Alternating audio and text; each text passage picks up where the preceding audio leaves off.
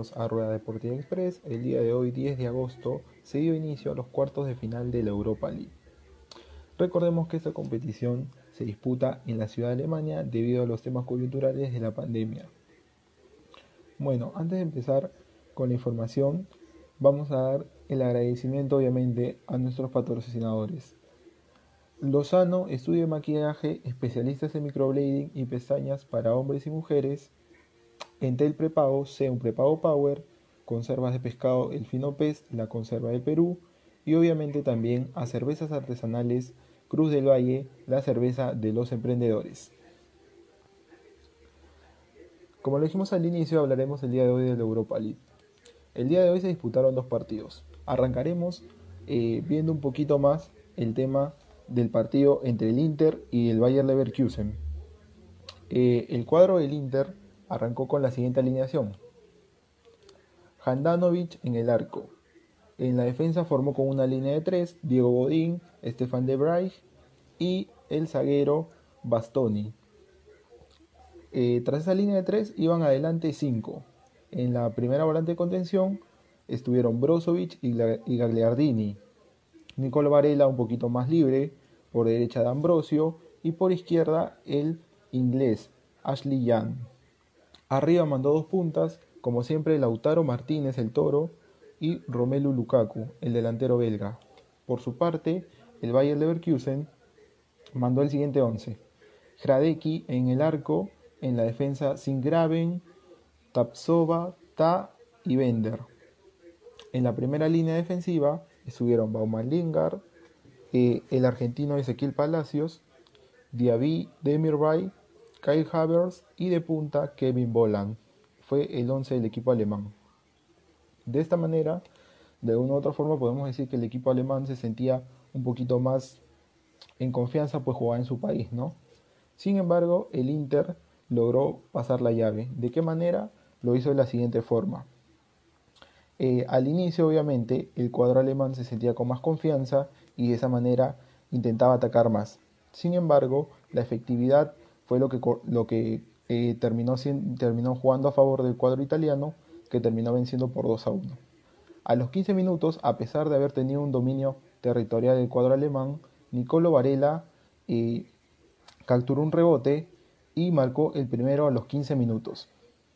Luego, muy cerca, a los 21, a los 21 minutos, Romelu Lukaku logró poner el 2 a 0. Rápidamente el cuadro italiano se ponía pues adelante con una gran diferencia. Sin embargo, el cuadro alemán a los 24 minutos a través de Kai Havertz, tras pase de Kevin Bolan, logró marcar el 2 a 1. De esta manera eh, se establecían pues las diferencias en el primer tiempo, 2 a 1. Si bien la primera mitad fue bastante luchada, bastante peleada, eh, se veía que el cuadro alemán se sentía más fijo en el terreno. Sin embargo, hay una curiosidad en esto. Si nos podemos saber el tema de, de, estadísticas, en el primer tiempo quien tuvo más remates fue el cuadro italiano, que logró 7 remates, mientras que el cuadro alemán, a pesar de tener la mayor cantidad de posesión de balón, solo logró 4 remates. Ya globalizando ese tema de quién, quién tuvo mayor este, eficacia, por decirlo así, de cara al arco, si bien fue el cuadro italiano, no solo la tuvo en cuanto a eficacia a definición de gol, sino también en tema de acercamientos. De 18 remates en general, el cuadro italiano logró que 7 vayan al arco, mientras que el cuadro alemán, por su parte, disparó 9 veces, en las cuales solo 2 fueron al arco, no, por lo cual obviamente deducimos que Samir Handanovic no tuvo mucho trabajo en la portería del cuadro italiano. Caso distinto, por ejemplo, es en el tema de posesión, en donde el cuadro alemán tuvo un 64% de posesión, mientras que el cuadro italiano apenas un 36%. Esto marca obviamente una diferencia. Si bien el cuadro de Conte tenía poco a la pelota, era mucho más punzante al momento de atacar. Tenía mucha más verticalidad y, era mucho más incisivo de tres cuartos para adelante. El cuadro alemán tuvo mucho tiempo el balón, pero no generó jugadas muy claras de gol. Con lo cual, todos sabemos que los goles obviamente nos llevan a ganar partidos. Y de esta forma, el cuadro italiano pues logró conseguir su clasificación a semifinales.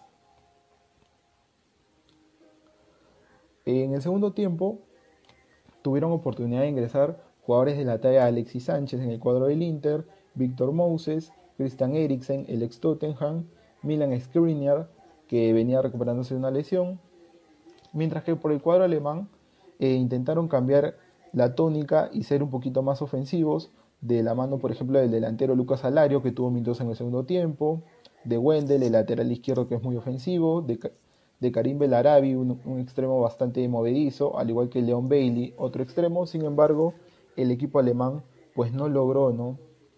Eh, lo que buscaba el técnico, no logró eh, marcar el gol que le, diera el empate y le diera pues ese, ese momento más tal vez de tener una posibilidad de seguir luchando en tiempos extras.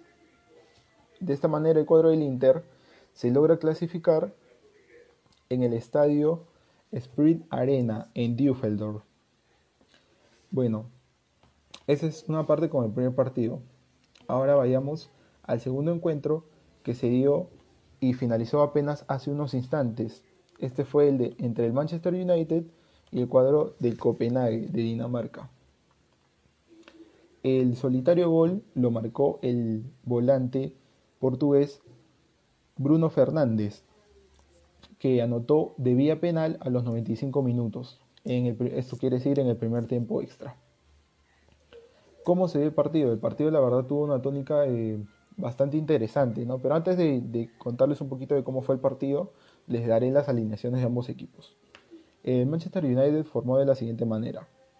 Sergio Romero en el arco, Juan Bisaca por derecha, Eric Bailey, Harry Maguire y Williams en la defensa. En la volante, dos volantes de primera línea, Pogba y Fred. Más adelantados, Greenwood por un lado, Rashford por el otro, Bruno Fernández de enganche y el delantero fue Anthony Martial. El Copenhague, un modesto equipo, la verdad, que intentó darle pelea con el siguiente 11. Johnson en el arco, por izquierda Boylsen, el danés, Helan, el danés también, Nelson y Varela. En la mitad de cancha puso una línea de cuatro bastante defensiva con Falk, CK, Stash y Pet Biel.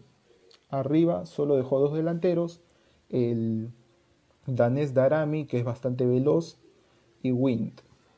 Con este 11, el cuadro de Copenhague, de la mano de su técnico Solveiken, intentó darle lucha al cuadro, al cuadro inglés.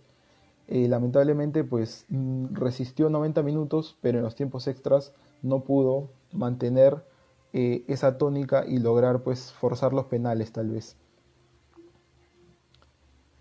Lo que le podemos destacar de este partido, por ejemplo, fue que eh, no fue un claro, claro dominio del cuadro inglés en cuanto a posesión de, de balón por ejemplo, tuvo un 56% sobre un 44%, lo cual no demarca una gran diferencia.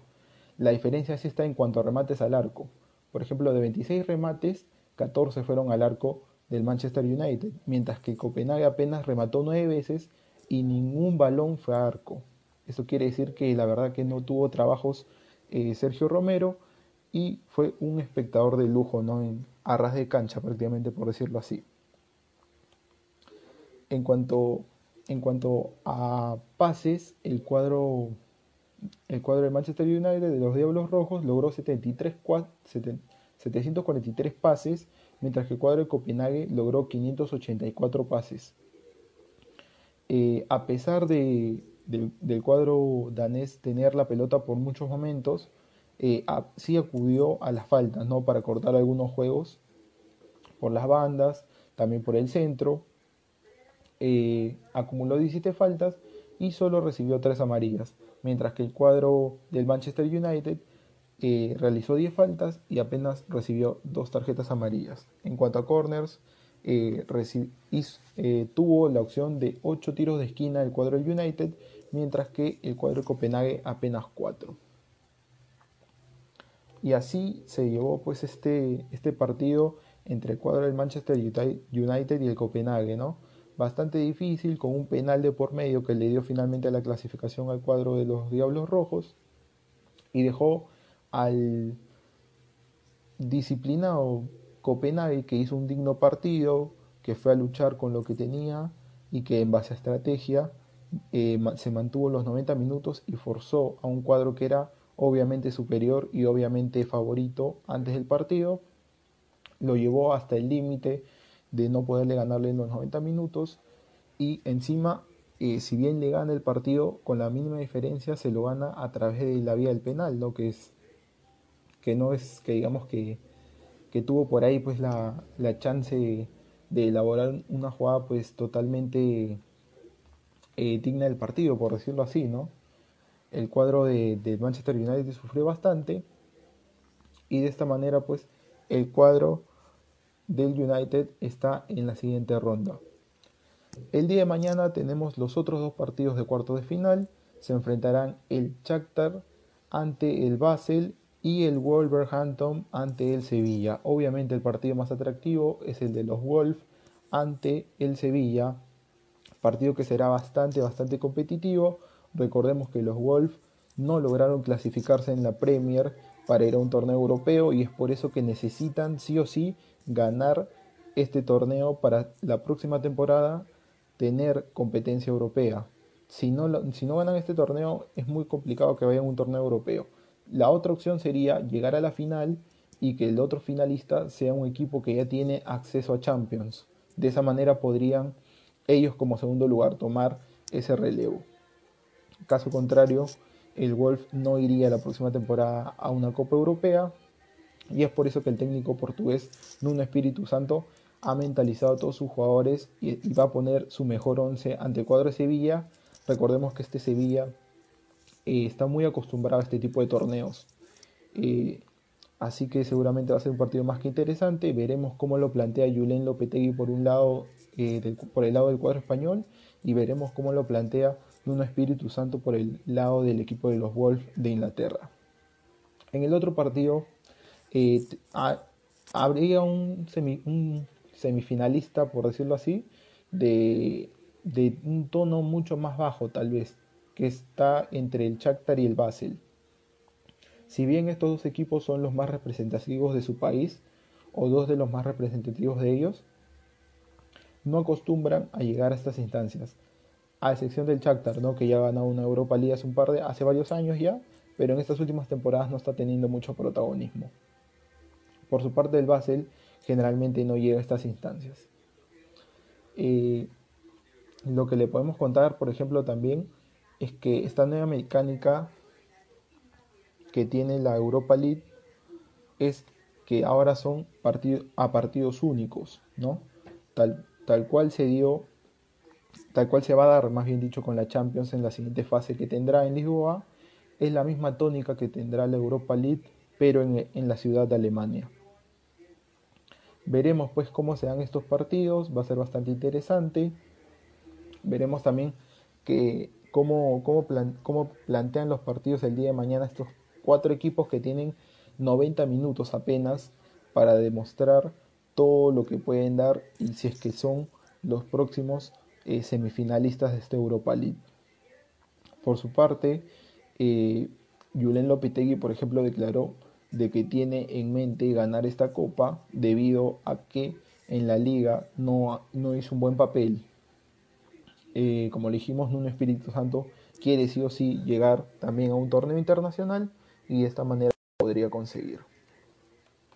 Vamos a agradecer nuevamente a nuestros patrocinadores por los cuales llegamos hacia ustedes. Entel Prepago, un Prepago Power, Lozano, estudio de maquillaje, especialistas en microblading y pestañas para hombres y mujeres. También agradecemos conservas de pescado, el fino pez, las conservas del Perú y obviamente agradecemos a Cerveza Artesanal Cruz del Valle, la cerveza de los emprendedores. Bueno muchachos, esto sería todo.